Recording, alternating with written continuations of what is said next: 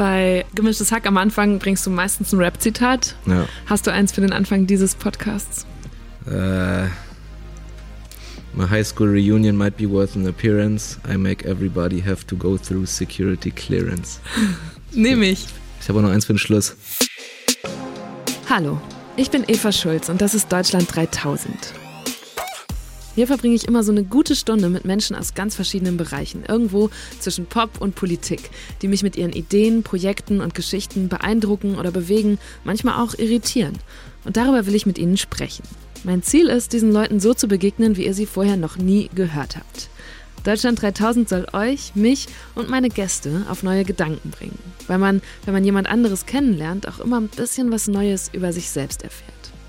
In dieser Folge habe ich Felix Lobrecht kennengelernt. Felix ist Comedian, Autor und Teil von einem der erfolgreichsten Podcasts in Deutschland, Gemischtes Hack. Mit seinem Kumpel, dem Comedy-Autor Tommy Schmidt, lässt er da jeweils die Woche Revue passieren. Und das so unterhaltsam, dass den beiden inzwischen hunderttausende Leute zuhören. Felix hat auch ein Buch geschrieben, Sonne und Beton, übers Aufwachsen in der betonharten Gropiusstadt in Berlin-Neukölln. Und das ist zwar keine Autobiografie, behauptet er, aber dass er sich auch nicht viel hätte ausdenken müssen. Naja, und dann gibt's auch noch sein aktuelles Bühnenprogramm, Hype. Und das heißt nicht ohne Grund so, weil egal was Felix gerade anfängt, alles scheint irgendwie direkt Kult zu werden. Wie geht er damit um? Wir haben uns in einer Bar in Kreuzberg getroffen, nachmittags. Die haben da also extra für uns aufgeschlossen und es war ein bisschen komisch, in so einem riesen Laden zu sitzen, ohne dass da sonst noch wer war. Und ich glaube, wir waren auch beide ein bisschen unsicher. Er, weil er nicht so oft diese Art von Interview gibt und ich, weil er so extrem cool rüberkommt. Undercut und so ein stierender Blick in T-Shirt und Jogginghose mit Goldkette, dicker Uhr und Gucci-Turnbeutel. Und Felix sitzt nicht, Felix hängt. Desinteressiert? Nee, eher noch so Verteidigungshaltung. Nach dem Motto, wenn mir das hier nicht passt, kann ich auch jederzeit einfach abhauen. Wo kommst du gerade her?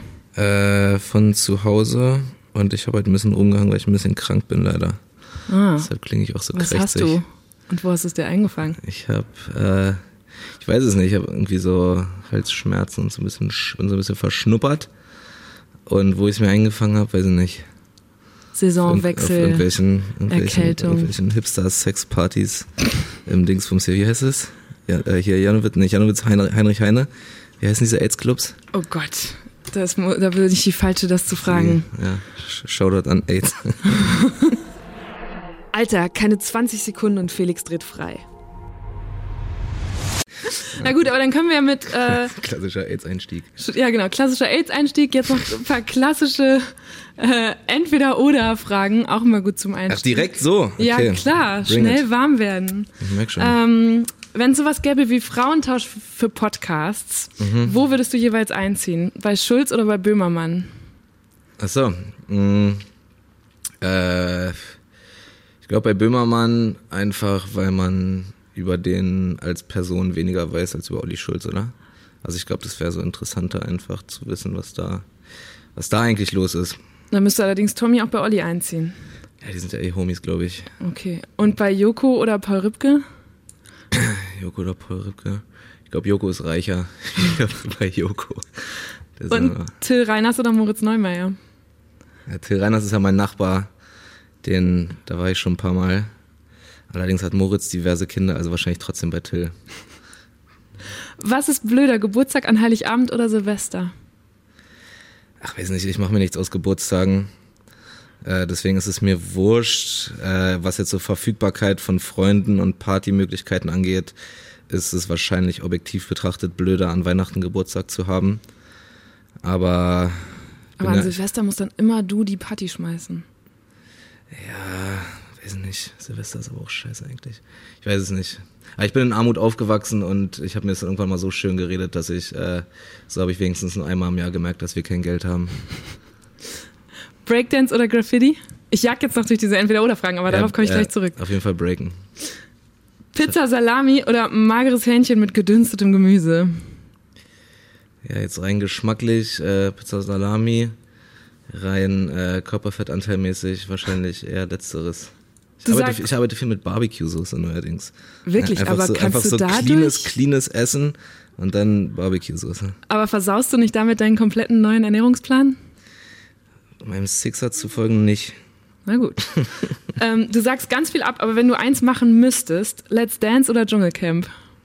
dann Let's Dance. Ich finde Let's Dance vom Format, also die Idee hinter Let's Dance finde ich ja auch cool. Das ist ja auch eine coole Herausforderung und ich habe ja selber irgendwie acht Jahre lang irgendwie gebreakt, also getanzt.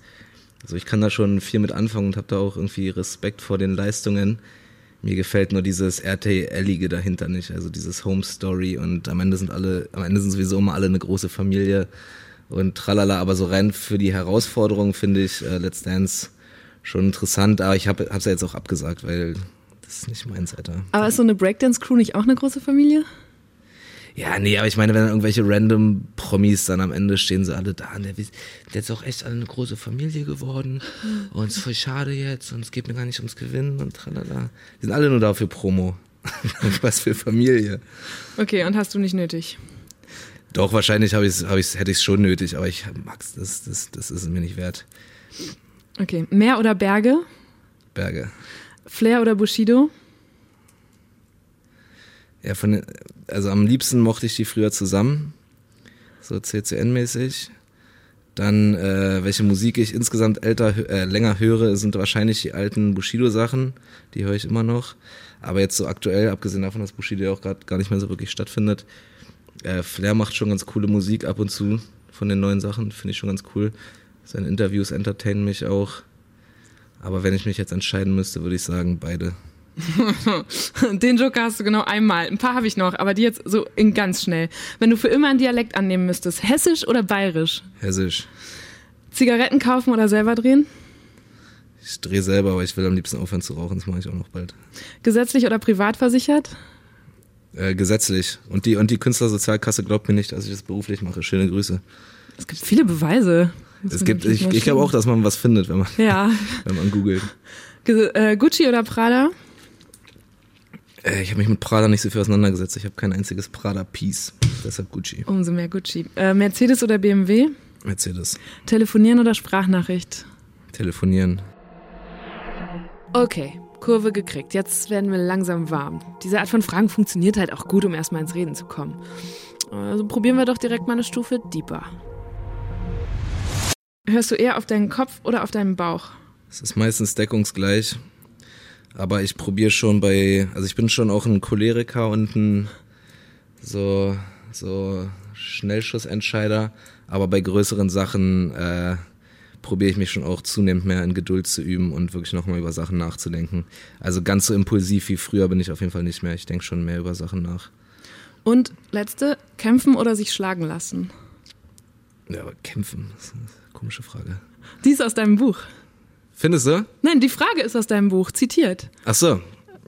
Und ich glaube. Ja, aber auch so suggestiv gestellt, die ist wahrscheinlich von Marco an Lukas, oder? Nee, die ist, äh, es gibt eine Stelle, wir müssen das kurz erzählen, ne? Lukas, wie alt ist der? 15? 15. 16, dein Hauptdarsteller. Sonne und Beton übrigens gerade Spiegel-Bestseller. Bam, sehr gut. In den ersten zehn Minuten direkt untergebracht. Ähm, Lukas erzählt der Mutter oder der, der, der Partnerin seines Vaters, ähm, warum es nicht funktioniert für ihn, warum Ah, ihr verstehe. Sohn abgezogen Ja, ja. wird in Neukölln. Ja. Und da gibt es so einen kleinen inneren Monolog. Ach so, ja. Ja, da geht's glaube ich darum, dass äh, die Freundin von Lukas Vater einen Sohn hat, der irgendwie immer so gehänselt oder abgezogen wird. Und Lukas meinte, dass es vielleicht auch eine valide Option ist, sich einfach einmal boxen zu lassen. In der Hoffnung, dass es damit gegessen ist. Aber ähm, ja, das ist ja halt in dem Buch, jetzt so im echten Leben, würde ich schon, würde ich schon empfehlen, wenn man irgendwie Aussichten auf, auf zumindest Unentschieden hat, äh, zu kämpfen, oder? Also ich habe mich auch schon mal schlagen lassen, einfach um irgendwie, damit der Stress dann vorbei ist.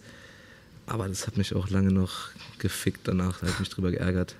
Aber war das auch mit 16 oder würdest du heute in den Kampf gehen, weil du heute, keine Ahnung, trainiert bist und Nee, ich war ja früher dann auch, hast. ich war früher dann auch irgendwann, irgendwann einigermaßen trainiert. Also ich glaube, mein 19-jähriges Ich ist bedeutend äh, stärker und äh, aggressiver als mein heutiges. Weiß ich nicht. Nee, äh, heute, weiß nicht, ey, heute lasse ich mich auch nicht mehr so leicht ärgern. So früher war ich auch äh, viel aggressiver und viel schneller auf die Palme zu bringen und hatte meine, meine Komplexe viel weniger im Griff als heutzutage. So. Also heute kann ich auch damit leben, wenn mich jemand irgendwie Hurensohn nennt. So ist mir doch egal, Alter. Ich habe, ähm, in, als ich mich jetzt quasi, als ich dich so ein bisschen mit mir rumgetragen habe, weil ich wusste, dass wir uns treffen, ganz viel über Coolness nachgedacht. Weil wenn man über, über dich spricht, mit anderen Leuten kommt, fällt dieses Wort immer.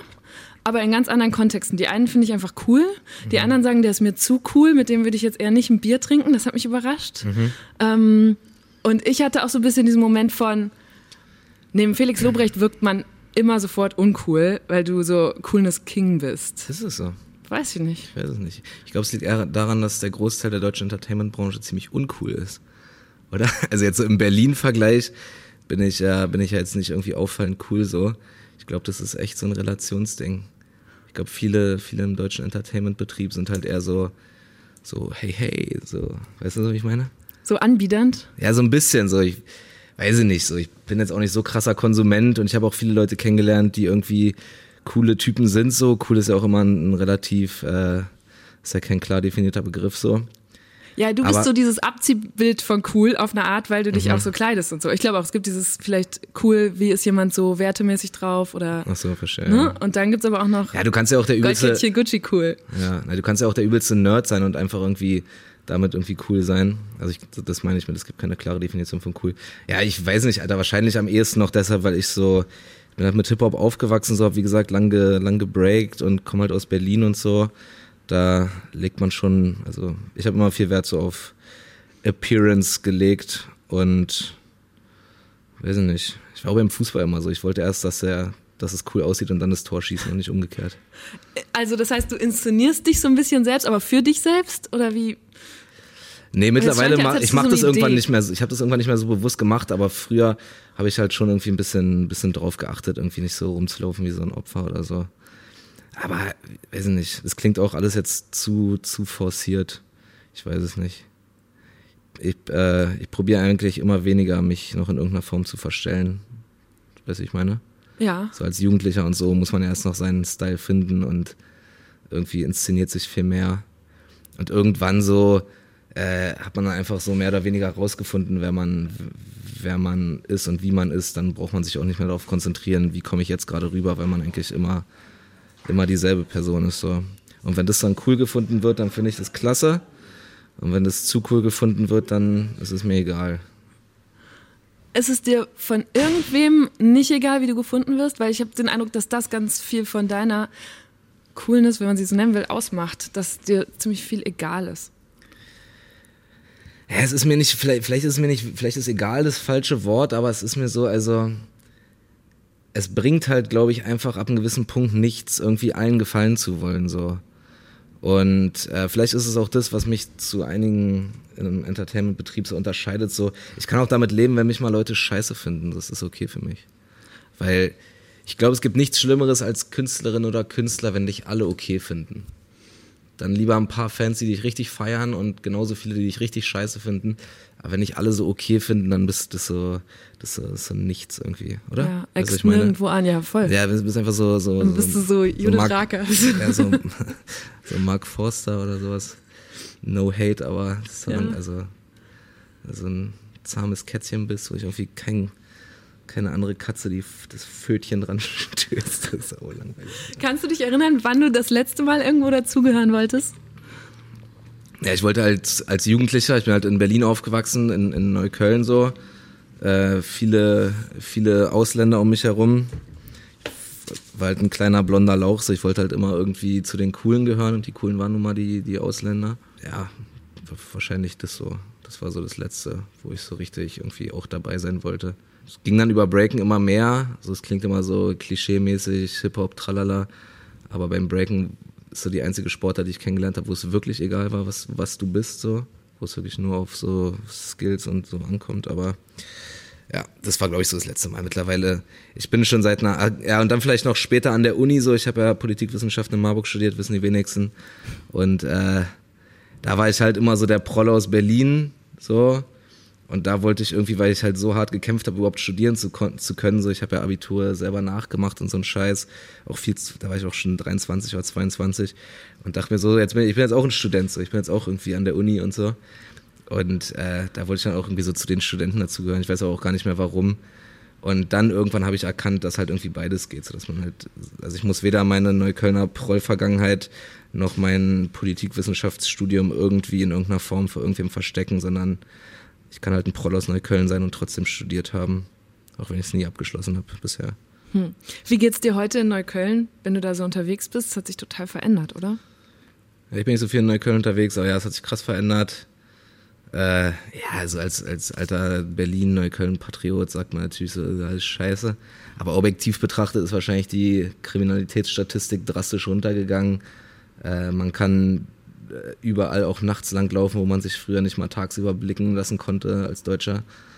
So, und äh, also es ist objektiv wahrscheinlich besser geworden. Scheiße ist natürlich immer nur, wenn dann einfach, ja, so typisch äh, Gentrifizierungsblabla. So. Das ist natürlich irgendwie scheiße. Aber was jetzt so den Vibe und so angeht, ist es objektiv betrachtet natürlich äh, sicherer und lebensbejahender mhm. und weniger aggressiv. So, ich frage mich immer, wo die ganzen Leute äh, hinverdrängt werden. So. Ja, weiter nach außen wahrscheinlich. Ich bin ja, aber funktioniert auch nicht, weil die Gropiusstadt beispielsweise eine Hochhaussiedlung in, ja. in, Neukölln am Stadtrand, da wo auch äh, Sonne und Beton spielt, so, das ist auch schicker geworden. Also es, ich glaube, die werden wirklich alle irgendwie nach Marzahn, Hellersdorf, Lichtenberg, Hohenschönhausen so wirklich so richtig so an den an den äußersten Stadtrand gedrängt. Und ich glaube, die werden, sie werden auch immer unsichtbarer. Also ich bin auch eine von diesen vermeintlichen Verdrängerinnen. Ich wohne so in Nordneukölln, so richtig schön Gentrifizierungszentrum und war vor der Bundestagswahl mal auf einer Veranstaltung, wo eine Frau, die ist, glaube ich, nachher nicht gewählt worden in den Bundestag, aber hat sich darum geworben und hat gesagt, wie hoch die Armutsrate unter Kindern sei in Nordneukölln. Ich war total überrascht, weil ich das nicht sehe. Und nachdem sie da so ge gesprochen hat von 60, 70 Prozent, seitdem laufe ich durch dieses Viertel und denke so, ah, okay, da sind noch Häuser, wo Familien wohnen, die davon betroffen sind. Mhm. Aber es werden halt immer weniger. Mhm.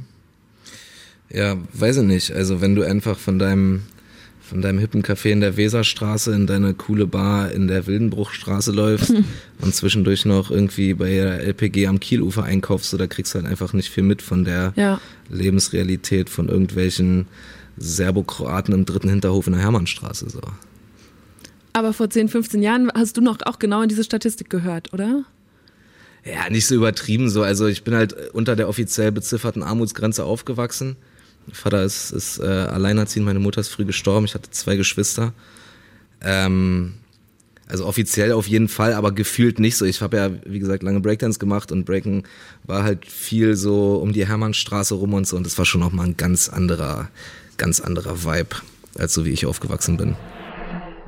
Felix ist in den 90ern und frühen 2000ern aufgewachsen. Genau die Jahre, als Gewalt und Jugendkriminalität in Neukölln auf dem Höhepunkt waren. Es war auch die Zeit, als die Rütli-Schule Schlagzeilen gemacht hat. Spiegel TV hat damals auch eine Doku über den Berliner Brennpunkt gedreht und mit Leuten auf der Straße genau darüber gesprochen. Absoluter sozialer Abstieg hier. Die Kluft zwischen Arm und Reich wird immer größer, aber hier ist mehr Arm als Reich. Jugendkriminalität wird immer schlimmer. Vor zwei Tagen wurde ich hier abends zusammengeschlagen von mehreren Jugendlichen. Das passiert öfters. Unser Schulleiter, der wurde auch geschlagen. Darum ist er jetzt im Krankenhaus. Es gibt ja öfters, dass Leute so sich maskieren oder so, dann die Lehrer verfolgen und dann schlagen. Die Leute sitzen den ganzen Tag zu Hause, leben von Hartz IV. Da ist auch, glaube ich, keine Verbesserung Verbesserung der Situation zu erkennen. Was bedeutet Armut für dich? Wie gesagt, ich habe nicht gemerkt, dass ich unterhalb der Armutsgrenze aufgewachsen bin. Deswegen äh, finde ich fände ich es jetzt anmaßend, irgendwie für Leute zu sprechen, die halt wirklich arm, arm sind.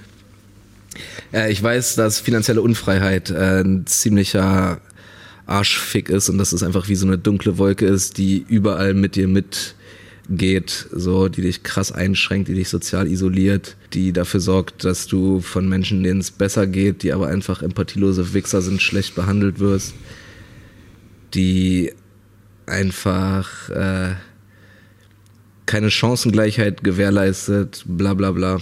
Also das ist schon alles offensichtlich negative negative Faktoren so. Aber gibt es rückblickend Beispiele, wo du weißt, so war das bei dir? Ich habe im Buch, fand ich so sehr greifbar diesen Moment, dass man sich die Schulbücher in der Schule abholen muss, weil die Eltern sie nicht selber kaufen können. Ja, sowas so. oder dass ich einfach so vielleicht, wenn, wenn, wenn wir mehr Kohle gehabt hätten, so, dann hätte ich wahrscheinlich das Abitur auf dem ersten Bildungs, äh, auf dem ersten Bildungsweg halt gemacht, irgendwie 2008 und nicht erst 2013 auf dem 34.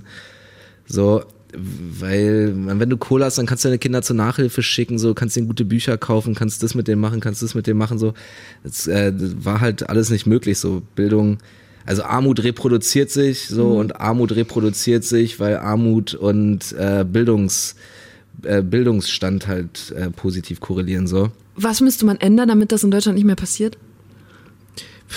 bin Comedian, ich bin kein, bin kein Politiker. Aber du bist Aber- politisch. Ja, trotzdem ich kein Politiker. Also es ist, ähm, es ist ja von Künstlern eher Aufgabe, auf Missstände vielleicht hinzuweisen, wenn überhaupt. Ich, es war aber nicht meine Aufgabe, irgendwie Lösungsansätze parat zu haben. So. Man müsste einfach dafür, wa- was weiß ich, Alter, vielleicht muss man irgendwelche sozialen Einrichtungen, Jugendclubs, was weiß ich was, irgendwie finanziell mehr unterstützen, dass da auch äh, Jugendliche aus Problemvierteln irgendwie kostenlos zur Nachhilfe gehen können. Vielleicht muss man über das dreigliedrige Schulsystem, also über, also über Gymnasium, Hauptschule, Realschule nachdenken. Vielleicht sollte man Ganztagsschulen ausbauen. Äh, vielleicht sollte man darüber nachdenken, äh, dass Bildung nicht mehr Länder, sondern Bundes, Bundessache ist so, so dass es halt nicht diese krassen Unterschiede dann inner, also zwischen den Ländern halt gibt. Weiß ich nicht, Alter. Vielleicht. Ja, das waren jetzt fünf Maßnahmen. Jetzt. Also, du hast sie doch. Ja. Auf jeden Fall sind nicht irgendwelche Rapper und Comedians daran schuld, wenn die Jugend verroht. Da bin ich mir ziemlich sicher. Was hat dein Papa gemacht? Wie meinst du? Naja, wie hat der euch durchgebracht, wenn er alleinerziehend war? Tja, weiß ich rückblickend auch nicht. Also er hat nicht, er arbeiten konnte er halt nicht, hat er drei kleine Kinder zu Hause. Hat halt irgendwie Witwenrente bekommen. Ich glaube, irgendeine, glaube, meine mittlerweile verstorbene Urgroßoma hatte irgendwie Pension von ihrem Mann bekommen und davon jeden Monat irgendwie was rübergeschickt. Ansonsten halt Kindergeld und Transferleistung. So. Und hast du das mitbekommen? Weil du eben gesagt hast, eigentlich hast du nur Weihnachten mitgekriegt, dass ihr kein Geld habt. Oder wie hat der dafür gesorgt, dass du es nicht mitgekriegt hast? Äh, ich habe das nicht so mitbekommen. Ich habe es immer nur so in Relation zu, ich war dann mal anderthalb Jahre auf dem Gymnasium nach der Grundschule. Irgendwie, da habe ich es halt eher mitbekommen, so wenn irgendwelche anderen halt jede Ferien verreisen oder irgendwelche fetten Geschenke kriegen zu Ostern, einfach so ein Fahrrad zu Ostern oder so eine Scheiße. Oder irgendwelche Markenklamotten tragen, so da war ich halt immer raus. Aber irgendwie, ich weiß nicht, wie mein Vater das gemacht hat, aber ich habe das echt nicht so mitbekommen.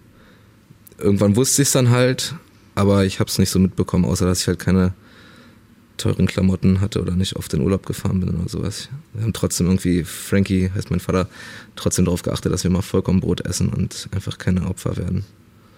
Ja. Was würdest du sagen, hast du von Frankie gelernt? Ja, alles. Tja. Ich könnte es jetzt nicht auf irgendwas runterbrechen, aber ich äh, bewundere den Mann schon sehr einfach für sein, für sein Lebenswerk. So einfach mit so krassen Schick äh, Schicksalsschlägen äh, so umzugehen und irgendwie das Beste immer draus zu machen und über sich hinaus zu wachsen und so.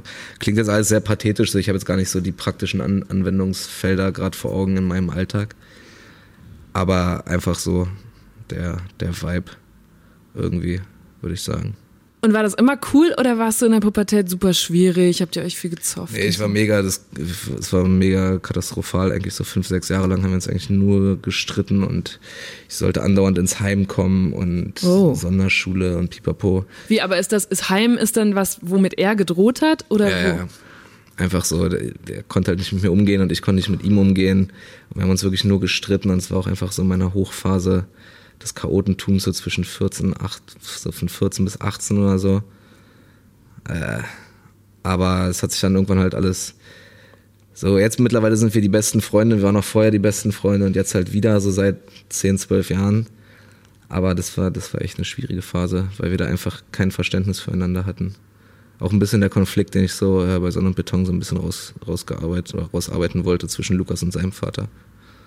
Nämlich, dass der Vater nicht versteht, wie hart es Ja, in der einfach Köln kein ist. Verständnis füreinander, für die Situation des jeweils anderen. So. Ich habe auch unheimlich viel mit meinem Vater nicht gestritten. Also ich glaube, ich war auch unheimlich schwierig. Äh, sieht jetzt vielleicht nicht mehr so aus, aber er äh, sagt immer noch so drei, vier, fünf Jahre hat er echt gelitten. Aber wir konnten nicht streiten und haben uns dadurch einfach nicht. Also wir haben beide immer zugemacht. Und das waren ein paar Jahre, die heute noch so rückblickend denke ich so, Alter, Ah, ja. äh, ja. Weiß ich auch nicht, wie wir da durchgekommen sind. Und dann hat es irgendwann so Klick gemacht und jetzt Nee, machen wir das so ein bisschen besser. wir konnten uns schon gut streiten. Habt ihr so laut gebrüllt und so? Na ja, klar. Ah, okay. Ja, vielleicht ist das ein Vater-Sohn-Ding. Lobrecht. Bei uns sind Türen geknallt, aber das war das lauteste. Lobrechtsche Sturköpfe. Er hat auch in einer nicht so einer riesigen Wohnung irgendwie zu viert gewohnt, so da konnte man sich auch schwer aus dem Weg gehen. Ah, das macht's nicht besser. Das macht es nicht besser. Würdest du irgendwas in der Erziehung anders machen als dein Vater, wenn du jetzt Kinder kriegst? Weiß ich nicht. Naja, vielleicht irgendwie so, so Kleinigkeiten, aber jetzt irgendwie nichts Grundlegendes, weil ja, Frankie hat schon alles richtig gemacht anscheinend. So mir und meinen beiden Geschwistern geht's äh, geht's allen richtig gut. Wir haben alle irgendwie dann doch noch Abitur geschafft. Meine Schwester macht mittlerweile einen Master. Also ist jetzt fast fertig mit ihrem Master in, in Literatur und Kunstgeschichte. Mein Bruder arbeitet Fulltime bei mir. So ich ich mache meinen Scheiß. Also uns uns geht's schon geht's schon gut und ich würde auch sagen, dass wir sowas wie ein stabiles Wertesystem irgendwie haben, sodass äh, das schon ein guter Job war von Frankie, würde ich sagen. Wie ist das, wenn du heute andere Väter triffst von deinen Freundinnen oder so? Wie meinst du? Na, ich finde, es ist doch schon mal was Besonderes, wenn man dann so die Eltern von Partnern trifft oder so und denen auf einmal gefallen muss oder keine Ahnung. Ja, nee, sowas, Die also sowas, ja nochmal ganz anders. nee, sowas war mir eigentlich immer egal. Also es war auch schon früher so, als ich noch Jugendlicher war oder sowas, ich so bei Kumpels zu Hause war. Ich habe mich da halt auch irgendwie nie verstellt. So, mir ging da auch immer die Kumpels auf den Sack, die dann so so komplett andere Personen auf einmal waren, so gegenüber den Eltern. So, ich Vorsicht, die Vase? So? Oder was? gut, in Großen Köln, da gibt's keine Vasen, aber nee, einfach so, die dann so, so, so, so Schwiegersohnmäßig irgendwie unterwegs sein wollten, wo ich mir dachte, so dicker Alter, das ist so auffällig, wie du dich gerade verstellst, das, das, das glaubst du dir doch selber gerade nicht, was du hier eigentlich machst. Ich habe eigentlich immer einigermaßen probiert, so zu sein, wie ich, wie ich bin und das probiere ich ja immer noch. Hast du noch Kontakt zu den Kumpels von damals? Ist das für die anders ausgegangen? Also vielleicht auch das, dieses Verstellen-Thema, machen die das bis heute? Also ich habe eigentlich nur noch mit einem Kumpel Kontakt, mit dem ich auch aufgewachsen bin. Mit den anderen habe ich irgendwann keinen Kontakt mehr gehabt. Ich glaube, aus vielen ist auch nicht so viel geworden. Ein paar sind irgendwie auf Drogen hängen geblieben, ein paar sind irgendwie auf Alkohol hängen geblieben.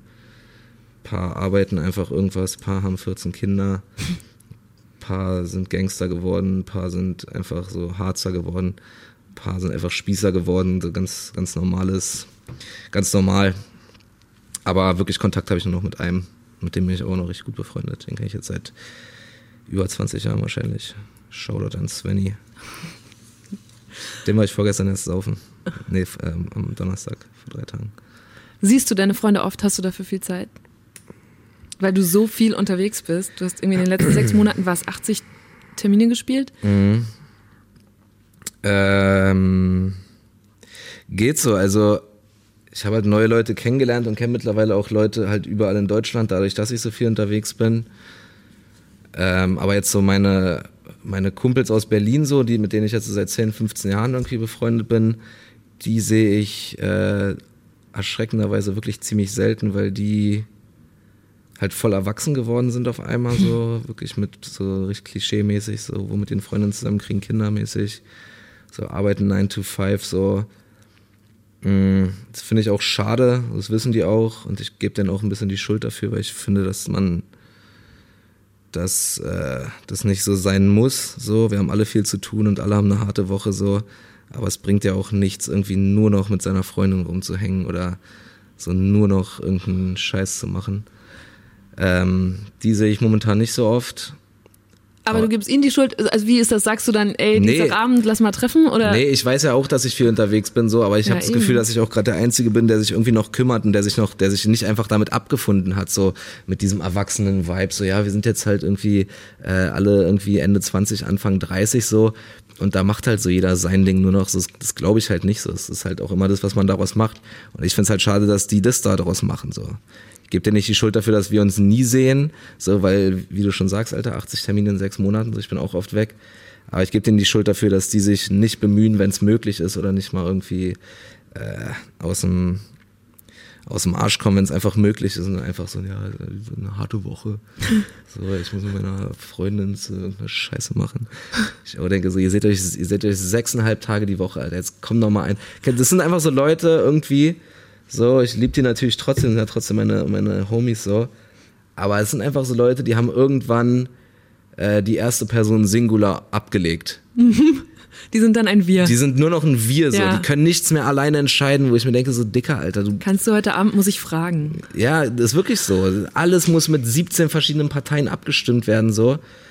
Und dann kriegen die Kinder, und ich habe, also in meinem Bekanntenkreis habe ich das Gefühl, das ist das, wo du final auf einem ganz anderen Paar Schienen unterwegs bist. So Ja, ja. andere Geschwindigkeit, andere Richtung, Ja, ja, wo, wo man Leute auch verliert. ja.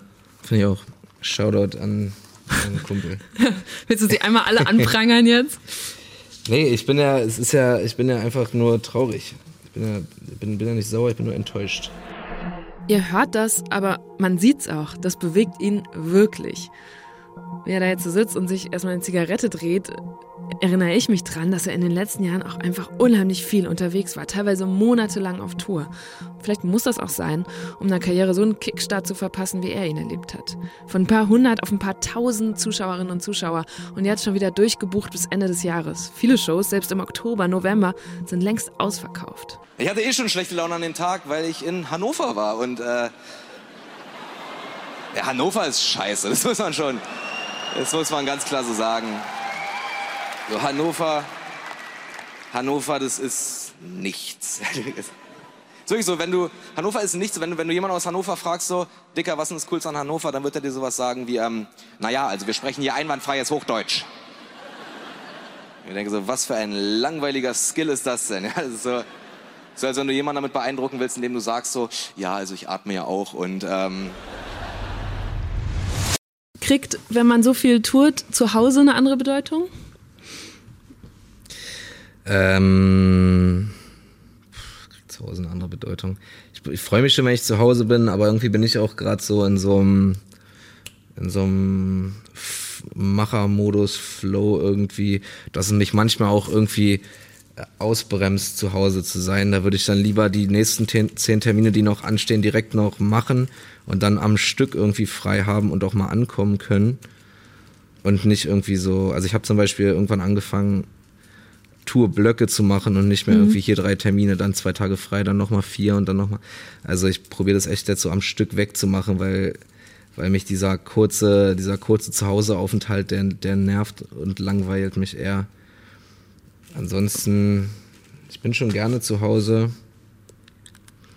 Das Problem ist halt, ich penne mal halt in, mittlerweile in den schönsten Hotels, die es so gibt. Und da kann zu Hause einfach nicht mithalten. so einfach, was so den Service und den Style angeht. So mich, mich kotzt es dann eher an, dass es bei mir zu Hause halt einfach so normal ist. Aber du könntest es doch so ausstatten. Ja, Kaufst dir so ein Boxspringbett. Da, da, da, da habe ich schon. Aber da muss man sich auch so richtig mit auseinandersetzen dann und so. Und ich bin auch voll der, voll der schlechte Handwerker und so. ja, aber dann, ey, du kannst dir das doch leisten, dann hol dir irgendeinen Innenarchitekten, Innenarchitektin. Lass es dir so. Sag, ich hätte es gern so wie in diesem Hotel. Welches ist das geilste Hotel? Mm. Ich finde das Savoy in Köln gut. Richtig gut. Und das Atlantik in Hamburg fällt mir gerade spontan ein. Und warum? Was macht ein gutes Hotel aus? Ich mag es, wenn es äh, schick ist, aber ich hasse es, wenn es so so, ich mag auch gutes Essen, ja, aber ich hasse es, wenn du in ein Restaurant reinkommst und 17 Leute auf dich zustimmen. So, dürfen wir in die Jacke, mhm. da ist der, so, mhm. geht mir, geht alle weg. Ich will das. Und äh, so im Savoy Hotel in Köln zum Beispiel mag ich, dass es mega stylisch ist und, und schön und hochwertig und tralala. Aber die lassen dich da alle in Ruhe. Oh, sorry, du checkst da ganz normal ein wie im normalen Hotel. So keiner bringt dich aufs Zimmer, keiner will irgendwie dir deine Koffer hinterher tragen oder sowas sowas, äh, sowas nervt mich eher. Also dieses überfreundliche, so das, das äh, stresst mich, das mag ich nicht. Aber das heißt, du willst nicht diesen ganzen Service von dürfen wir hier noch und können wir da noch, dann, da, wenn es wirklich um die Einrichtung geht, dann kannst du es doch wirklich zu Hause haben. Ja, oder willst du irgendwie anrufen können und sagen können, bringt mir noch mal ein Frühstück hoch oder so? Ja, Room Service kann schon auch cool sein. Das nutze ich schon auch oft, weil ich einfach faul bin oder so. Aber Ach, keine Ahnung, Mann, ich quatsch hier auch nur eine Scheiße, Alter, was weiß ich denn? ich stelle mir dieses Leben in Hotels sehr anstrengend vor. Also ich habe es früher gehasst, aber mittlerweile mag ich es echt gerne. Und ähm, also man muss sich erstmal dran gewöhnen halt so und ich wache auch immer noch so teilweise mitten in der Nacht auf, völlig desorientiert und weiß nicht, wo ich bin so weil du auch nicht drauf kommst, dass du gerade in Pforzheim bist. So. also wenn du einfach keine, es gibt ja. kein Indiz, was auf Pforzheim schließen lässt, wenn du aus dem Fenster guckst. Ist, ist so. dir das schon mal passiert, dass du auf der Bühne standst und die falsche Stadt genannt hast? So, du, du nee. baust es doch ein in deinem Programm, oder? Ja, wenn ich Bock drauf habe schon, aber nee, das ist mir noch nicht passiert. Äh, also ich war schon, also man muss sich schon dran gewöhnen, in Hotels zu pennen, aber mittlerweile mag ich es wirklich gerne. Aber eben dadurch, dass ich so viel unterwegs bin, achte ich auch darauf, dass wir dann halt in guten Hotels pennen, wo man auch ein bisschen Platz hat und so. Also ich bezahle es ja selber, also ich kriege das ja nicht bezahlt. Ich bezahle die Hotels halt die teuren Hotels halt selber, weil Aber du kannst sie einkalkulieren. ja klar, aber man, aber ich will schon, dass ich mich dann auch wohlfühle, weil ich so viel halt, ich penne mehr unterwegs als zu Hause so. Dann, dann kann ich nicht irgendwie jede Nacht in einem Ibis pennen oder so. Ich finde Frühstücksbuffet eine Herausforderung, weil man immer gerne alles probieren will. Und ich esse immer mehr in Hotels, als ich zu Hause esse. Ja, ich bin nicht so der Frühstücker, Okay. aber, aber ich weiß, was du meinst. Du hast neulich auch irgendwo geschrieben, ich hasse Menschen in teuren Hotels. Das, Warum? boah, das war in München, Bayerischer Hof. Alle Gäste, die da waren, haben sich irgendwie zu geil gefunden. Kennst du, wenn du in so teuren Läden bist und so teuren Hotels und die Leute, die da arbeiten, sich auf einmal so benehmen, als wenn sie so, als wenn es so ihrs wäre? Kenne ich nicht, aber Ja, oder einfach so, wenn du in irgendeinem teuren Klamottenladen bist, so, wo dann auf einmal die Mitarbeiter, die auch einfach jetzt nur in Anführungszeichen äh, äh, Kaufleute im Einzelhandel sind, die, die auf einmal so tun, als wenn es ihr Gucci Store wäre. Wo ich denke, so Dicker, du Ja. arbeitest hier so. Oder du bist Hotelfachmann, so ist doch okay, aber mach doch hier nicht so einen Affen, Alter. So, äh, nee. bestrafst du das als Kunde? Also zum Beispiel, wenn du jetzt da Klamotten shoppen bist, dass du sagst, okay, also man könnte ja so richtig hingehen und sagen, ich hätte diesen 500 Euro Pulli jetzt sehr gerne gekauft, aber nicht so, ihr Lieben. Ach so, nee, Quatsch. Ich will, will da keinen Affen machen. Ich finde das einfach für mich halt, äh, finde das dann, ich kaufe ja nicht irgendwelche Sachen, um irgendwem irgendwas zu beweisen. So, das ist auch so ein krasser Fehlschluss. Die Leute glauben immer, dass wenn ich mir teure Klamotten kaufe, dass das irgendwas mit denen zu tun hat, aber das stimmt ja überhaupt nicht. Ähm, Sondern? einfach weil ich Bock drauf habe. Aber hast du Bock drauf, weil du die Marken so geil findest oder weil du geil findest, richtig viel Geld für eine Klamotte auszugeben? Weiß ich gar nicht. Ich finde es einfach, wenn, also ich, ich stehe schon auf Markenklamotten, so, ich bin jetzt kein bloß, also kein, kein blindes Markenopfer. So, ich kaufe jetzt nicht irgendein Teil, was ich hässlich finde, nur weil da irgendwie Gucci draufsteht. So, ich, die Klamotten, die ich kaufe, die finde ich schon auch cool. Und wenn die dann halt äh, irgendwie teurer sind und sie mir aber so gut gefallen, dann kaufe ich sie halt irgendwie, dann, dann kaufe ich sie halt irgendwie trotzdem so. Ich mache mir da gar nicht so, so krasse Gedanken drüber. Gibt halt so ein paar Sachen, so die, zum Beispiel teurere Klamotten behandelt man besser. So, die halten dadurch länger. Oder klingt, Wird man auch klingt so ein bisschen, klingt so ein bisschen wannabe, klingt so ein bisschen wannabe rationalisiert, aber äh, teure Klamotten sind auch meistens besser produziert, äh, was die Produktionsbedingungen angeht oder sowas. Obwohl, bist du dir da bei Gucci wirklich sicher? Äh, Tatsache, es gibt so eine, wie heißt denn die App? Es gibt so eine NGO, die hat so eine App rausgebracht, wo so äh, Klamottenlabels auf nach verschiedenen Parametern irgendwie bewertet werden, so was äh, Produktionsbedingungen, äh, Rohstoffbeschaffung etc. angeht. Da ist Gucci von den Marken, von den von den Designermarken tatsächlich die, die am besten dasteht. Ja. Also es ist ja offensichtlich, dass ein T-Shirt, was in Italien hergestellt wird, wahrscheinlich unter bedeutend besseren Bedingungen Ja, hergestellt wurde als irgendeins, was in einer Fabrik in Pakistan Aber wird es in hergestellt wurde. Italien hergestellt oder kleben sie nur das Schild nachher in Italien da rein? Die Stories hört man ja auch immer wieder. Ich habe es jetzt nicht für Gucci recherchiert, aber Ja, ich habe es auch nicht recherchiert. Aber rein mathematisch ist es wahrscheinlicher, dass ein T-Shirt für 500 Euro wahrscheinlich fairer hergestellt wurde als ein T-Shirt für 3 Euro. gibt es dir so eine Genugtuung, dass du dann einfach sagen kannst, okay, geil, dann zahle ich jetzt auch fürs Gewissen die 450 Euro mehr für den Pulli? Eine Genugtuung im Sinne von, vor zehn Jahren konntest du das noch nicht? Nö, Ich mochte schon immer teure Klamotten, so konnte sie mir halt nie leisten. Also mochte schon immer coole Klamotten, konnte sie mir halt früher nicht leisten. Und jetzt, wo ich es kann, äh, freue ich mich darüber, wenn ich mir dann einfach die Sachen holen kann, die ich, äh, auf die ich Bock habe. So, es gibt mir jetzt, gibt mir jetzt keine Genugtuung, so, aber ich, ich freue mich dann einfach kurz für mich und dann ist auch wieder gut so. Ich stehe jetzt nicht irgendwie vorm Spiegel und, und keul mir ein auf, auf, äh, auf mein Versace-Shirt. So. Was war deine beste Investition im letzten Jahr? Beste Investition, mein Reiskocher. Warum? Mega ist. Wie oft benutzt du den? Jeden Tag. Wirklich? Ja, Isst du jeden Tag Reis? Ich esse, ich esse schon viel Reis, ja. Nudeln, ich hab, war ja nicht voll der Nudeltyp, so, ich habe halt irgendwann meine Ernährung umgestellt. Nudeln sind halt, äh, sind halt, das stimmt halt so die, äh, das Verhältnis aus Masse und Kalorien nicht so richtig. So. Weil, wie muss das sein? Na, Nudeln sind zu kaloriendicht. So 100 Gramm Nudeln machen halt viel weniger satt als 100 Gramm Reis. So, sprich, um von Nudeln satt zu werden, musst du halt einfach 200, 300 Gramm essen. Und äh, Stehst du in deiner Küche und wiegst dir so den Reis ab?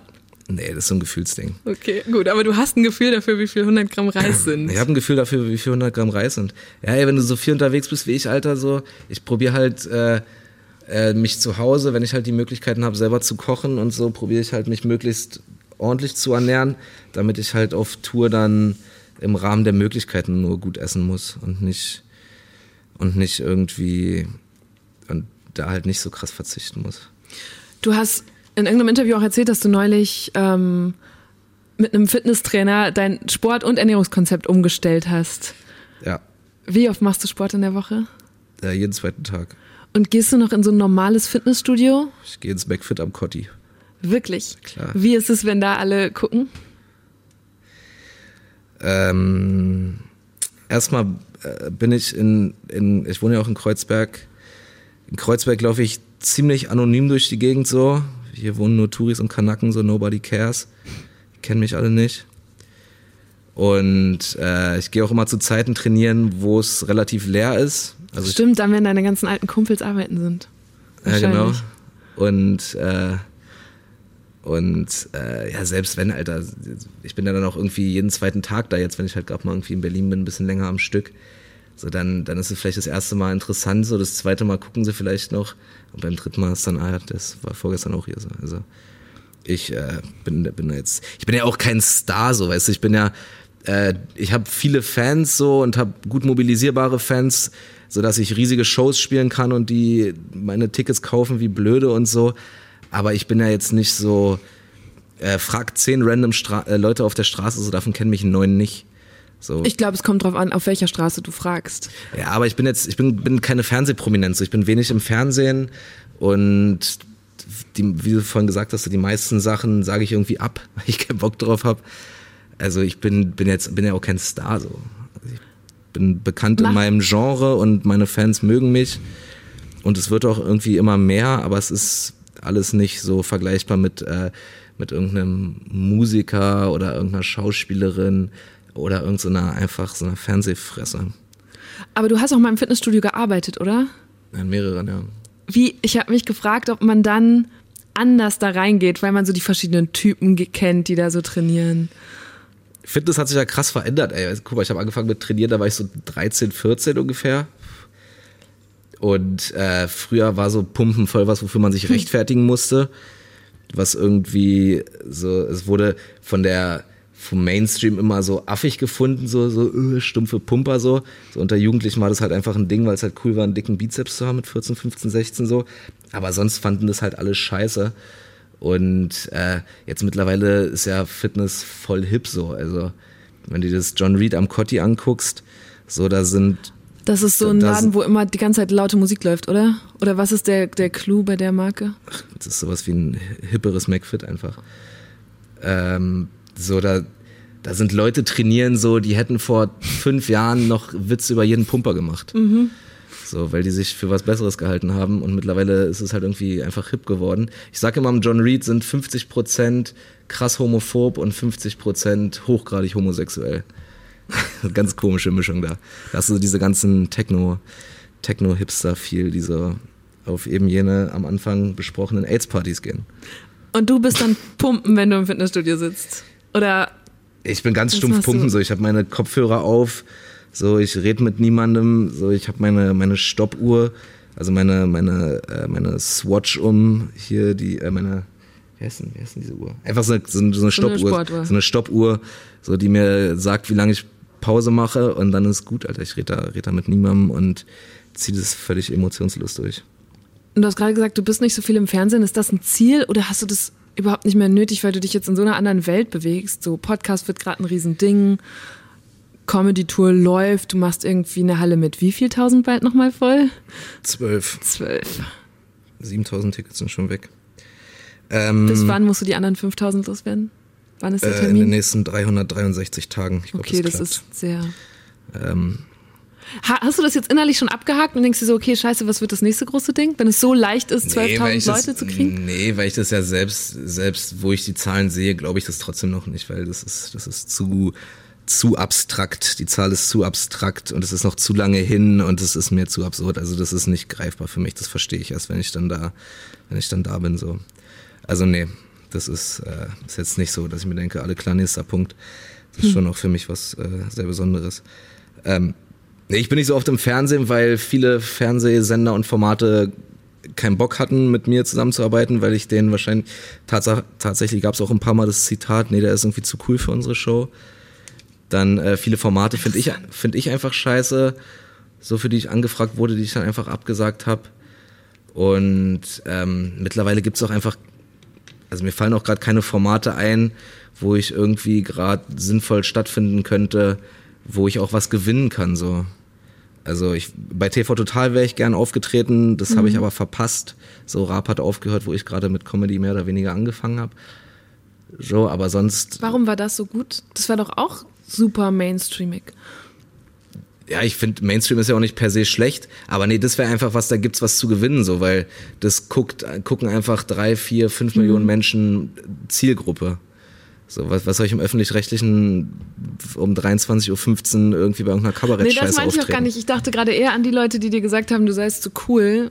Glaubst du, TV Total hätte dich da reingeholt? Weiß ich nicht. Aber das wäre wäre zumindest ein Format gewesen, wo ich Ja. aufgetreten wäre, so. Und, ähm, ja, weiß ich nicht.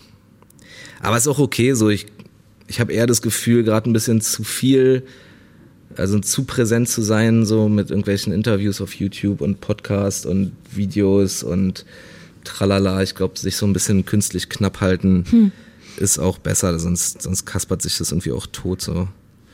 Die Leute sollen sich auch nicht satt sehen an einem Oder hören, bei euch ja eher. oder hören. Wobei Podcast schon nochmal was anderes ist. Ich weiß auch nicht warum. Überleg mal, warum. Na, Ich habe halt oft das Gefühl in Interviews und so, alle Leute, die das dann hören, die mich eh schon kennen, so die kennen alles schon, was ich da erzähle, weil ich halt fast alles auch im Podcast bestimmt irgendwann schon mal erzählt habe. Oder es mittlerweile auch einfach viele Interviews äh, von mir zu lesen und zu hören und zu sehen gibt. Sodass es alles keine neuen Informationen sind. Deshalb kommt mir es eher so vor, als wenn es die Leute langweilt.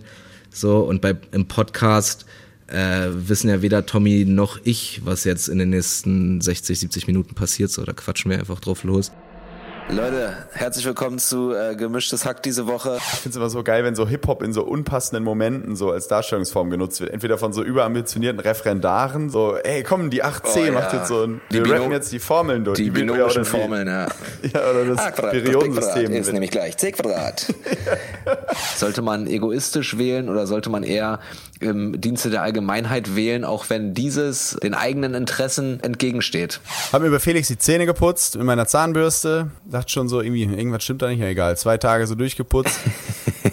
Dann äh, Ich- ich- kommt meine glaub, ich hab- Freundin eine Woche später wieder zu mir und sagt so, wo ist denn hier die äh, Zahnbürste, wo ich das Klo und die ganzen Ritzen auf, der, äh, auf den Fliesen sauber gemacht habe? Kein Scheiß. Und ich so, meinst du die? Alter, das hält so lange an, ich habe immer noch Kotze hinten im Rachen. Das ist ja auch einfach in den wenigsten Fällen irgendwie groß inhaltlich. Also es ist ja Naja, oft einfach halt so drauf losgequatscht. So. aber ich habe jetzt noch mal intensiver ein paar Folgen gehört und habe schon das Gefühl, es gibt viel von diesem, ja, keine Ahnung, wir reden über Haustiere und dazwischen redet ihr dann aber über demokratietheoretische Fragen. Und du zitierst auf einmal irgendwelche VWL-Wissenschaftler und Theoretiker. Naja. Das ist schon Ja, eine ganz gute das- Mischung. Ja, aber das äh, hättest du mich das vor der Show gefragt, wirst du heute Adam Smith zitieren, hätte ich wahrscheinlich gesagt, eher, tendenziell eher nicht. ne? Kenn ich. So. Aber es hat nicht den Anspruch, so das sagen wir auch in jeder Folge. Ich erzähle ja auch oft Scheiße so. Ich meine, mein Studium ist jetzt auch irgendwie, weiß nicht, Alter, fünf, sechs Jahre her so. So, manche Sachen, äh, wir haben halt null journalistischen Anspruch und null Wahrheitsanspruch. So, wir, das ist einfach laut denken und quatschen. So. Aber profitiert das Ding davon mehr oder leidet es mehr drunter? Ja, wir sind der Number One Podcast in Deutschland. Also ich gehe mal stark davon aus, dass es davon profitiert. Ist halt ungefiltert so. Das ist, glaube ich, auch so ein Ding, was viele Leute als zu cool irgendwie betrachten, aber ich finde es halt irgendwie auch albern und das ja, schließt ja auch ganz gut da an, so wenn sein, meine Kumpels sich früher vor den Eltern von anderen Kumpels so verstellt haben, so. Äh, das, das sehe ich halt einfach nicht ein. Ich glaube, man kann einfach so ungefiltert drauf losquatschen. So, und die Leute müssen auch einfach mal lernen, wieder irgendwie was auszuhalten. Und äh, Menschen finden das auch gut so, wenn, wenn nicht jeder Step so ultra kalkuliert wirkt oder jeder Satz so dreimal vorher durchgedacht wurde, ob man damit jetzt auch bloß niemanden offendet oder tralala so. Ich glaube, die Leute haben das schon, haben das schon ganz gut verstanden, was da der Vibe ist. Und ab dem Moment, wo man einmal so, wo irgendwie so die, der Rahmen klar ist, so, und den Rahmen habe ich jetzt einfach mal so definiert als, als ein klares Bekenntnis zu Artikel 1 und 20 des Grundgesetzes, so. So, wenn, wenn das einfach klar ist, so zwischen. Kannst du die zitieren? Pff, nee, nicht, die sind ja relativ lang, aber es ist die Würde des Menschen ist unantastbar und Artikel 20 ist die äh, freiheitlich-demokratische Grundordnung. Können wir noch Artikel 79a dazu nehmen, hier die Ewigkeitsklausel meinetwegen. Aber also wenn, wenn das einfach klar ist, so dann verzeihen die mir auch mal, wenn ich irgendeinen, irgendeinen politisch inkorrekten Scheiß sage, weil das einfach auch okay und menschlich ist so. Wann hast du das zuletzt bereut? Also wann gab es zuletzt irgendwas, wo du gedacht hast, scheiße, das war jetzt, da habe ich selber eine Grenze überschritten? Nö, das hätte ich. Ich habe ähm, Du, ein bisschen reingehört hast? Ja, also das heißt, nein, ich denke noch drüber nach. Und zwar, weil ich bin ja, ich bin eine weiße Frau, so ich habe jetzt nicht, du, nicht so viele Schmerzpunkte, an denen du mich erreichen kannst wie gewisse andere Minderheiten. Aber es gab diesen Roast, du bist mal geroastet worden, Ja. was glaube ich auch schon viel über dich aussagt, weil ich weiß, dass für dieses Format sehr, sehr viele Leute absagen, die sich nicht ähm, von fünf, sechs Kollegen vorführen lassen wollen. Ja. Und da saß eine Kollegin drin, äh, Janina, Jasmina Kunke. Ah ja. Und am Ende durftest du über sie äh, lästern und hast einen sehr guten Spruch gebracht. Ich musste selber lachen. Du hast gesagt, Für so kleine ähm, Titten gender ich nicht. das genau. Und äh, genau, hast dann noch gesagt, äh, die hat, äh, ihr, was hast du gesagt, ihr BH, nee, sie könnte statt BH auch eine Kinder... Sie kann eine Kindertaucherbrille als BH genau. benutzen. Ähm, und ich musste lachen und dann, und genau, und dann hast du noch hinterhergerufen, ähm, EierInnen müsst ihr euch verdienen, Bitches. Ich freue mich, dass meine Kollegen heute alle am Start sind und ich sage bewusst Kollegen. Ja, ja Jasmina Kuhnke ist zwar offiziell eine Frau, jedoch kann sie eine Kindertaucherbrille als BH benutzen. Und für so kleine Titten gender ich nicht. Das Innen muss man sich verdienen, Bitches!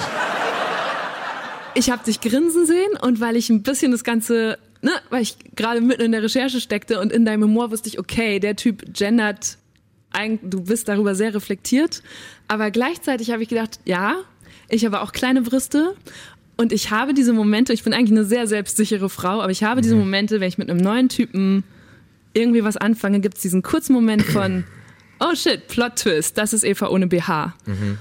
Und ich frage mich, ob du das vielleicht nicht bei Männern, aber bei Jungs damit ein bisschen stärker wieder etabliert hast und ob ich deshalb und vielleicht auch noch andere Frauen damit immer wieder kurz diese Stimme im Kopf haben. Also, ich glaube, damit irgendein Witz bei einem Roast von mir so einen Einfluss hätte, müsste ich 30 mal so fame sein. Nee, wieso? Es müssen doch nur, es muss doch einer einmal gesehen haben. Also es geht ja nicht drum, dass das, wie viele das sehen, sondern dass es was Ich bin einfach nicht so, nee, worauf ich hinaus will, ist, ich bin nicht so einflussreich. Also, das, da bin ich mir. Du hast gerade gesagt, Number One Podcast. Number One Podcast. Ihr, ihr sagt Leuten viel Glück bei den Abi-Prüfungen. Das sind genau diese Ja, ja, klar. jungen. Aber das ist einfach nichts, was so. Also, so meinungsflexibel sind Menschen nicht. Also, so schnell wirfst du nicht irgendwelche Schönheitsideale oder, oder sonst was für Grundfesten deiner Persönlichkeit oder deines Ästhetikempfindens über einen Haufen, nur weil ein Comedian, den du witzig findest, äh, Witz über kleine Titten macht. So. Nee, aber ich glaube, dass du halt ein Teil davon dem anderen schwenkt wirst. Also das ist ja überall in der Kultur. Mhm. Und du kannst, du als Felix Lobrecht kannst dich entscheiden, willst du de zu dem Teil beitragen oder nicht. Du bist dann so ein weiteres Mosaiksteinchen in dem. Ja, aber so, wie gesagt, ich, ich hänge mich nicht so hoch. Das war ein guter Witz und Jasmina hat kleine Titten. Und äh, es ist einfach ein fucking guter Joke so. Und weiß nicht, Alter, jeder, jeder bekommt seinen Fett ab. So, guck mal, Alter, ich bin 1,71 Meter oder was. So, ich habe mein Leben lang dafür gehänselt, dass ich zu klein bin, so. Dann muss ich auch leben. Und es war auch an dem Abend äh, oft Thema so. Und äh, das, äh, das ist einfach so. Ich habe tatsächlich auch Witze, ich habe mein altes Programm hieß das ist ja auch auf, auf äh, da haben wir mal eine Audioaufnahme von gemacht, die ist auch bei Spotify, da habe ich auch ein ganzes, ein ganzes Bit über Titten. Und Es, äh, es gibt auch kein Interview oder Podcast mit dir, das ohne dieses Wort auskommt. Ich hatte, haben wir jetzt auch schon Titten- wieder Titten drin. Was ist so faszinierend an Brüsten? Ach so, Was? ich möchte erst mal meinen Punkt zu Ende bringen. Okay. Jedenfalls da rede ich auch darüber, dass ich Titten mag und da sage ich, da sage ich explizit auch, äh, ich mag jetzt auch nicht nur große Titten, ich mag auch kleine Titten, ich mag auch mittlere Titten. Okay, gut. Das haben wahrscheinlich sehr viel mehr Leute gesehen und gehört als diesen einen Roast. Nee, glaube ich nicht, aber Was? Aber damit bist du doch ewig getourt. ja, aber damals waren die Shows ja noch viel kleiner. Da waren es ja so 300, 400er Läden im Schnitt. Ähm, hey Leute, auch kleine Titten sind schön. Danke, das wollte ich noch mitnehmen. Und jetzt erzähl mir, warum Brüste so faszinierend sind. Ach, sind sie doch gar nicht. Die, Ist ja, einfach, ist einfach, ach so. Nee, es sind einfach äh, ganz klassische sekundäre Geschlechtsmerkmale und ähm, als, als heterosexueller Mann springt man darauf einfach an, so, oder? Also, ich weiß nicht, du, du als Frau, bist, bist du heterosexuell? Mhm. Ja, du, du wirst ja auch einfach so deine Triggerpunkte bei Männern haben, die du ästhetisch findest oder nicht. Und entsprechend dann darauf achten und äh, in Gesprächen mit deinen Freundinnen oder wem auch immer, wenn das Thema darauf fällt, äh, darüber reden so und mehr ist ein Podcast ja nicht als ein Gespräch unter Kumpels. Oder? Ja, ich überlege gerade. Oder mit also, meinem Publikum so. Das ist ja, wie gesagt, das ist alles nicht, das ist nicht so inszeniert, wie du gerade, glaube ich, glaubst, dass es ist. Nee, das meine ich gar nicht. Also ich glaube nicht, dass ihr eure. Mhm. Nee, also es eure, ist einfach nicht so durchdacht, so dass ich jetzt irgendwie das Thema darauf, äh, ich weiß es nicht, wenn es halt darauf kommt. Ich finde Titten ist halt auch ein witziges Wort so. Man merkt es, das, ja, ich kann auch richtig verstehen, warum es Spaß macht, Titten zu sagen. Ja, eben. Das, ist, das lässt sich auch gut so spitten. Reimt sich sogar. Und über was habt Felix und du so geredet im Podcast? Ach, über seine Jugend, über gemischtes Hack, über Fitnessstudio und über meine Brüste. Kann man noch kurz über Ohrlöcher reden? Tut es weh, sich die stechen zu lassen? Weil ich habe keine. Ich habe zuletzt drüber nachgedacht. Nee, es tut nicht weh. Das ist einfach so. Wie so alt warst du? War das mit so einer Pistole oder mit Ja, einer. Nadel? Nee, es war mit einer Pistole. Und da war ich so, keine Ahnung, Alter. Wann waren, wann waren das erste Mal so Bling-Bling-Ohrringe cool in Neukölln? Weißt du, vielleicht 13, 14, 15 irgendwie so? Hast du sofort beide Seiten gemacht? Nee, erst eine und dann offensichtlich die andere. Für Doppelbling. Für Double Bling. Aber hab ich auch keinen Bock mehr drauf.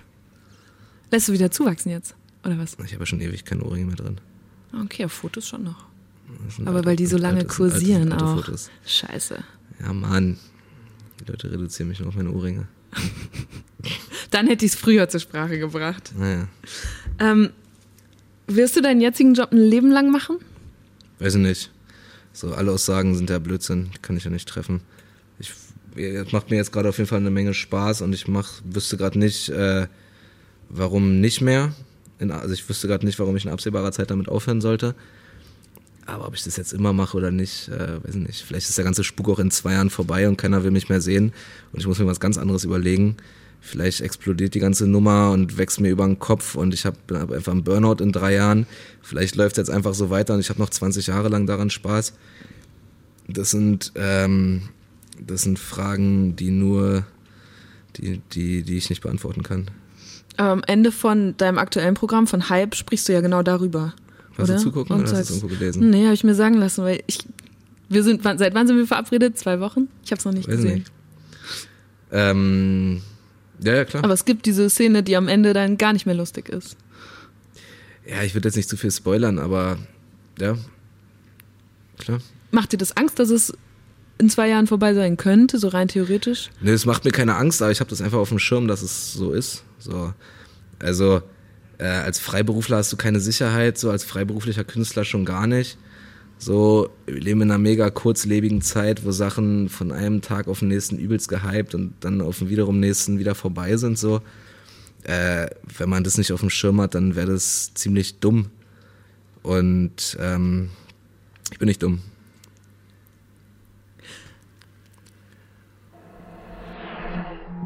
Okay, was ihr die ganze Zeit nicht sehen könnt, ist, wenn gegrinst und wenn geguckt wird. Weil eigentlich guckt Felix mich die ganze Zeit kaum an, immer eher so äh, zur Seite oder auf dem Boden. Hier wird jetzt gerade aber sehr breit gegrinst. Und zwar von uns beiden. Weil natürlich ist Felix Lobrecht nicht dumm. Das merkt man ja schon daran, wie er oft im Podcast, aber auch auf der Bühne über seine eigenen Witze lacht. Schon so frollig, haha, geiler Gag von mir, aber auch aus diebischer Freude darüber, gerade provoziert zu haben. Ganz genau zu wissen, welche Grenzen er da austestet. Du hast in einem anderen Interview gesagt, du seist total suchtanfällig. Welche Sucht könnte dir gefährlich werden? Jede Droge. Jahren? Jede Droge auf jeden Fall. Deshalb nehme ich auch keine Drogen. Okay, aber davon kann man sich ganz gut fernhalten. Oder, oder fällt dir das schwer? Nö, fällt mir nicht schwer. Aber ja, weiß nicht, welche Sucht könnte mir gefährlich werden, Alter. So, ich bin ja offensichtlich krass stage-addicted so. Sonst würde ich ja nicht so viele Shows machen und so viel auftreten. Äh, anscheinend habe ich auch ein krasses Aufmerksamkeitsdefizit und bin süchtig nach Bestätigung. Sonst ist ja eine völlig unnatürliche Situation, sich drei, viermal die Woche vor ein paar tausend fremde Menschen zu stellen und denen irgendeinen Quatsch zu erzählen. Ähm, Aber das widerspricht ja eigentlich dem, was du vorhin erzählt hast, dass es dir total egal ist, was andere denken. Nee, es ist mir, es, äh, nee, nee, das, nee, nee, das stimmt nicht, weil ich habe gesagt, ähm, es, ich komme damit klar, wenn mich Leute scheiße finden. Ich will nicht allen gefallen. Das ist ja was ganz Aber anderes. genug. Nö, ich will einfach, also meinen Fans, ich freue mich, wenn Leuten das gefällt, was ich sowieso mache, aber ich mache das, was ich mache, nicht anders, nur um Mhm. mehr zu gefallen. So, das ist was, das was anderes. Okay, 12.000 reichen. Oder 12.000 nicht? reichen. So. Ich muss gerade noch, ich hänge gerade noch bei zwei Minuten vorher und ich muss an ein Video denken, das du mal gepostet hast, wo du von der Bühne kommst, also nach diesem äh, magischen Moment am Ende von Hype. Und man hört und sieht, wie du aus diesem Anerkennung, geil, alle klatschen und jubeln, rauskommst und es ist wie so ein Raussaugen, so und auf einmal ist der Sound aus und du gehst raus und man sieht dich so von hinten, läufst da den Gang runter.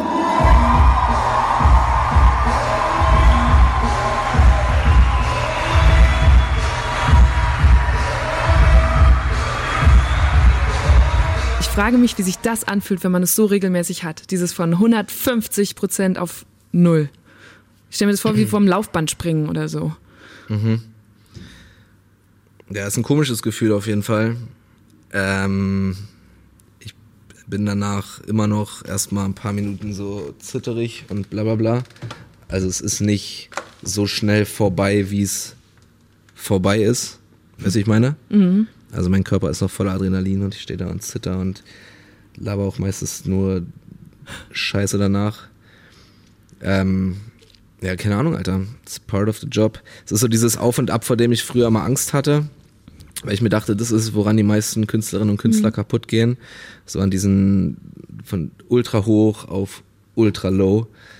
Aber eigentlich, ähm, und das ist halt auch das, was viele dann versuchen mit Drogen oder Alkohol auszugleichen, so.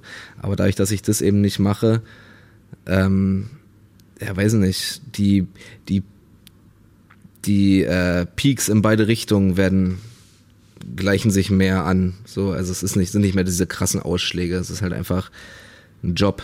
So, Weil du mach- dich dran gewöhnst. Weil ich mich, weil man sich dran gewöhnt hat und weil ich das einigermaßen mir einbilde, einordnen zu können. Und wie kommst du dann runter an so Abenden? Ich rauche da meistens eine, äh, mach mich kurz fresh, so putz mir die Zähne, zieh mir irgendwie ein neues Shirt an oder sowas und dann gehe ich ja nach den Shows auch immer noch Fotos machen. So, nach, und das äh, downt mich. Nicht jetzt so äh, mäßig, sondern einfach, da komme ich dann langsam Mhm. so wieder. So ein Runterfaden, Ja, da fade ich runter und danach esse ich meistens. So, ich esse immer so Reis. elf, halb zwölf, irgendwas Geiles. Und dann bin ich dann auf einmal fertig und dann fahre ich ins Hotel und dann gucke ich mir irgendeine Scheiße an oder im Optimalfall lese ich, im Optimal, aber seltensten Fall lese ich was.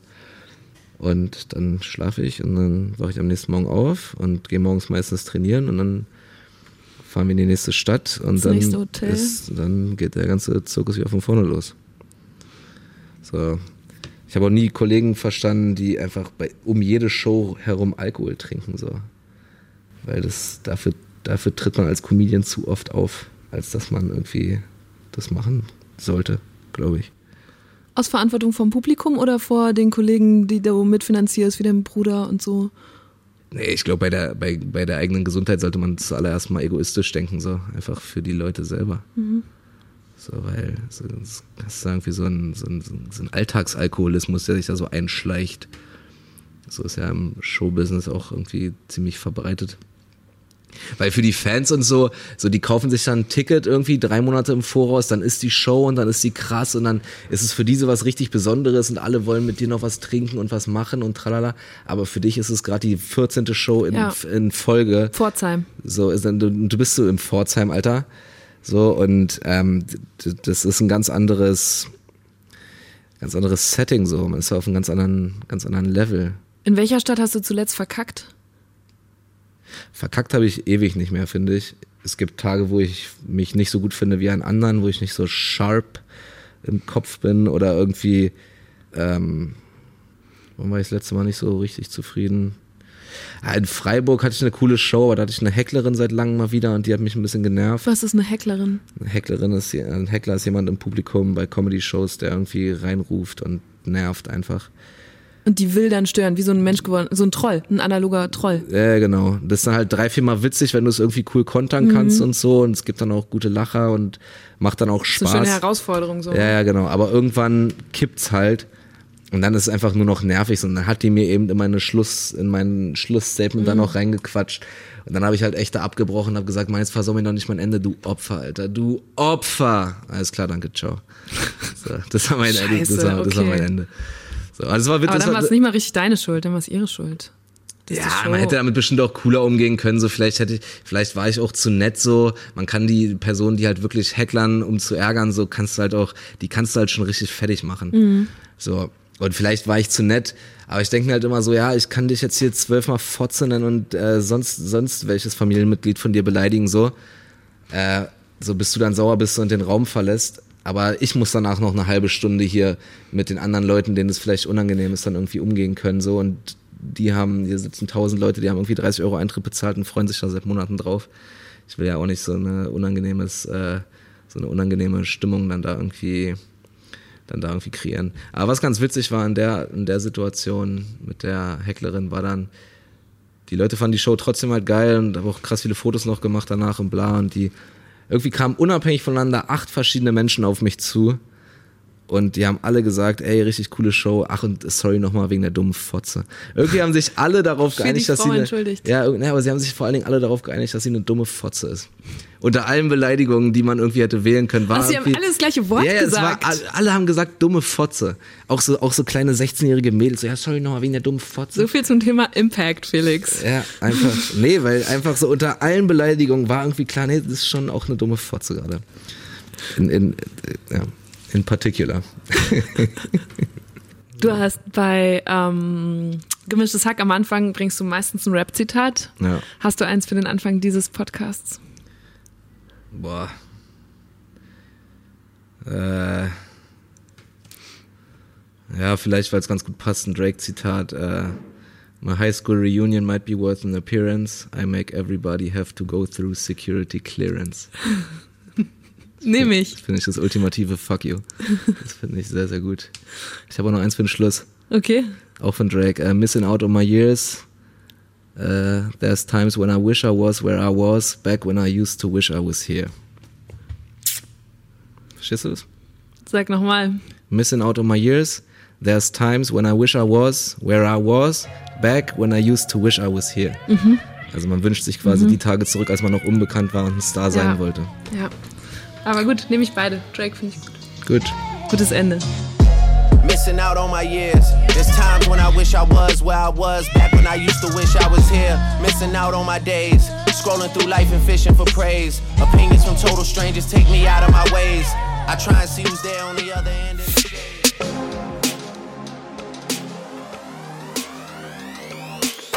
Das war eine gute Stunde mit Felix Lobrecht. Und zum ersten Mal, seit ich diesen Podcast mache, habe ich so ein Gefühl von Mist. Eigentlich sollte diese Folge doch jetzt erst starten, weil man ja bei dem Drake-Zitat nochmal komplett von vorne hätte anfangen können. Und weil Felix auch echt nicht so leicht warm zu kriegen war. Trotzdem fand ich es ein total gutes Gespräch, das ich jetzt bestimmt noch ein paar Tage mit mir rumtragen werde. Durch mein Neuköllner Hipsterviertel. Wie geht's euch denn? War diese Folge so, wie ihr sie erwartet habt? Schreibt mir mal, was euer Eindruck war, vor allem, wenn ihr Felix vorher noch nicht kanntet. Oder falls ihr ihn kanntet, dann interessiert mich natürlich, ob ihr ihn bei Deutschland 3000 nochmal anders kennengelernt habt. Mein Name ist Eva Schulz. Ihr findet mich und Deutschland 3000 auf Insta, Facebook, Twitter und natürlich überall, wo es Podcasts gibt. In den letzten Folgen waren zum Beispiel Finn Kliman oder auch Julia Becker vom Neo-Magazin Royal zu Gast. Also am besten direkt abonnieren. Nächsten Mittwoch gibt es eine neue gute Stunde. Bis dahin, macht's gut. Ciao. Deutschland 3000 ist ein Podcast von 1Live, Bremen Next, Das Ding, Fritz vom RBB, MDR Sputnik, Enjoy, Puls, UFM, Unser Ding und Funk.